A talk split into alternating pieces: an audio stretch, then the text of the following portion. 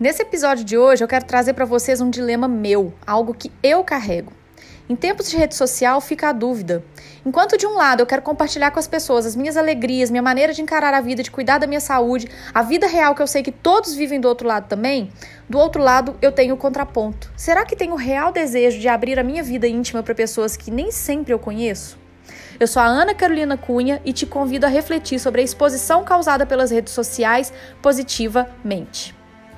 Que a rede social mostra somente uma parcela das nossas vidas, isso todo mundo já sabe. Que mostramos só o que gostaríamos de mostrar também é um fato. Que muitas vezes tudo aquilo ali é só cenário e por aí vai, todo mundo também cansado de saber. Mas afinal, como saber o que realmente postar? Até onde vai o que é meu e o que é do outro? Infelizmente, é bem difícil encontrar o limite entre o que gostaríamos de colocar no nosso feed e o que não. Muitas vezes postamos achando que as pessoas gostarão do conteúdo e aí, bam, vem a crítica, o julgamento e o tal do, abre aspas, conheço mais da sua vida nesses 15 segundos do que você mesma, hein? As pessoas, infelizmente, perderam o limite. Elas perderam o limite de onde eu termino e ela começa. Sabe aquele outro que está ali se expondo diariamente a fim de agregar algo para a vida de outras pessoas? Esse outro também tem sentimentos, e não é porque ele está se dispondo a aparecer que merece ouvir o que o outro bem entender. Ah, mas você é uma figura pública e tem que estar pronta para receber críticas. Críticas de quem? E críticas para quê? Essas críticas trarão crescimento e desenvolvimento para quem está escutando?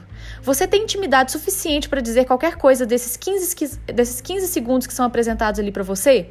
Além do mais, crescimento e desenvolvimento, a gente é, acrescenta apenas com autoconhecimento, com terapia. Muitas postagens são inspiração para alguns, mas existe aquela parcela de pessoas que se sente no direito de criticar, ironizar, julgar, isso tudo sem nem saber um terço da vida de quem está ali na tela se abrindo. E sabe o que é pior? Muitas vezes essas críticas viram perfis de humor e tem lá seus vídeos compartilhados por milhares, inclusive muitos que estão aqui me escutando nessa hora compartilham esse tipo de conteúdo. As pessoas sentem, elas têm as suas questões pessoais, a sua história. E se tem uma coisa que eu aprendi muito nesses meus 37 anos, é que a maior causa de transtornos emocionais se chama rejeição. Rejeição gerada a partir da palavra de foram palavras que foram ouvidas na sua infância, uma atitude de pais que estão cansados e acabam marcando uma criança, mesmo que sem querer, obviamente, rejeição no mercado de trabalho e assim vai.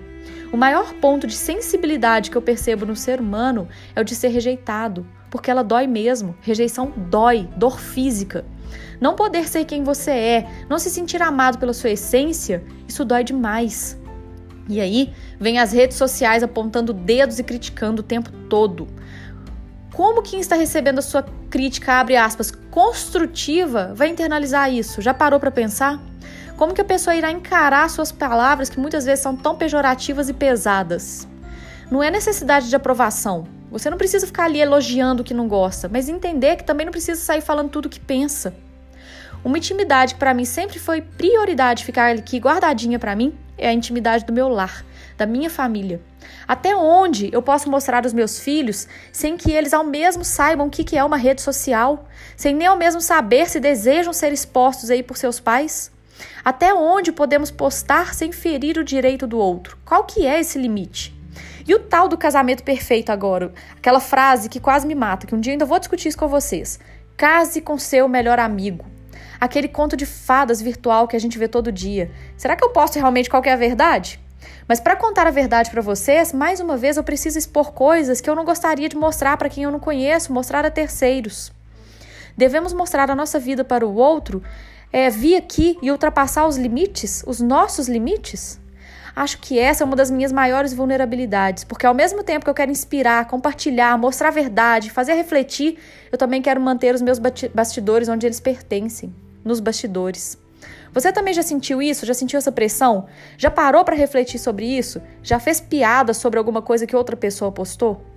Eu espero que esse episódio faça sentido para você e que você pare para refletir sobre a coragem das pessoas que estão ali dando a cara a tapa todos os dias enfrentando esses dilemas.